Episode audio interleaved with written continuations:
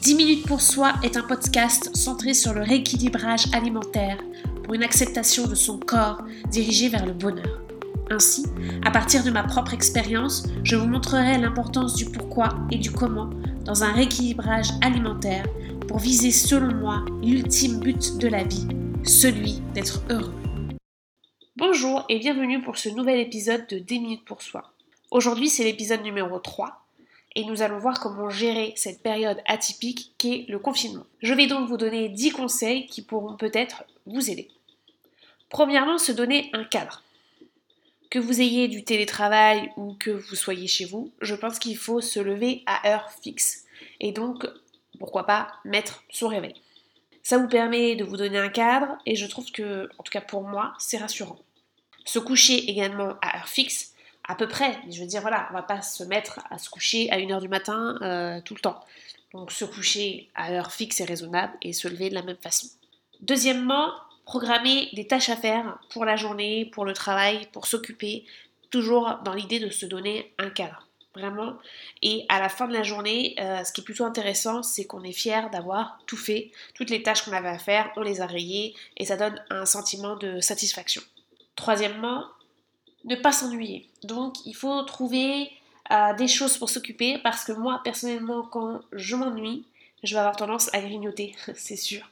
Donc je vais faire pareil, des listes de choses à faire chez moi, pour moi ou pour les autres. Donc je vais essayer de voir qu'est-ce que je peux faire. Euh, par exemple, je peux appeler ma famille, ça c'est pour les autres, prendre des nouvelles. Chez moi, qu'est-ce que je peux faire? Est-ce que je peux faire du ménage ou est-ce que tout simplement pour moi, est-ce que je peux lire un livre, etc. etc. Vraiment, me faire des listes de choses comme ça pour m'occuper l'esprit et ainsi ne pas grignoter. Quatrième point, ne pas écouter les informations en boucle. Parce qu'autrement, ça devient vite anxiogène, je trouve, pour moi. Donc, je fais des pauses. Donc, euh, je regarde les informations une fois tous les deux jours et je regarde 15-20 euh, minutes, pas plus. Voilà. Ainsi, je, trouve que c'est plus serein, je me sens mieux. Alors que si je regarde comme ça tous les jours, le midi, le soir, le midi, le soir, je refuse. À la fin, vraiment, c'est beaucoup trop euh, dur pour moi. Ensuite, faire du sport, évidemment. Donc ça peut être euh, donc forcément du sport à la maison.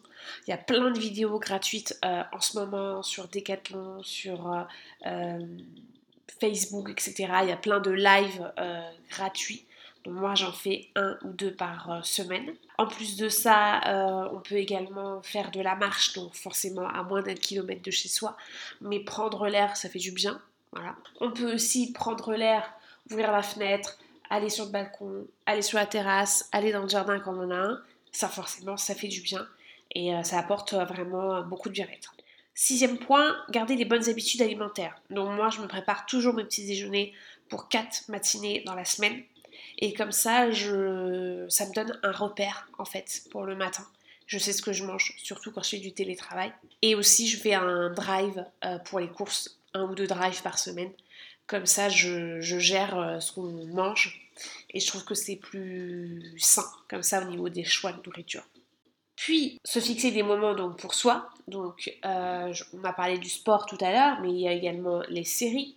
Euh, on peut regarder des opéras gratuitement. Je vous conseille le site Opéra de Paris, des pièces de théâtre, notamment avec la comédie française, des livres, il y en a plein qui sont gratuits en ce moment, des films également. Euh, il y avait, euh, me semble-t-il, Orange avec OCS, etc., gratuit. Donc ça, ça, donne plein de petits bonheurs et ça permet de se, détacher, de changer les idées.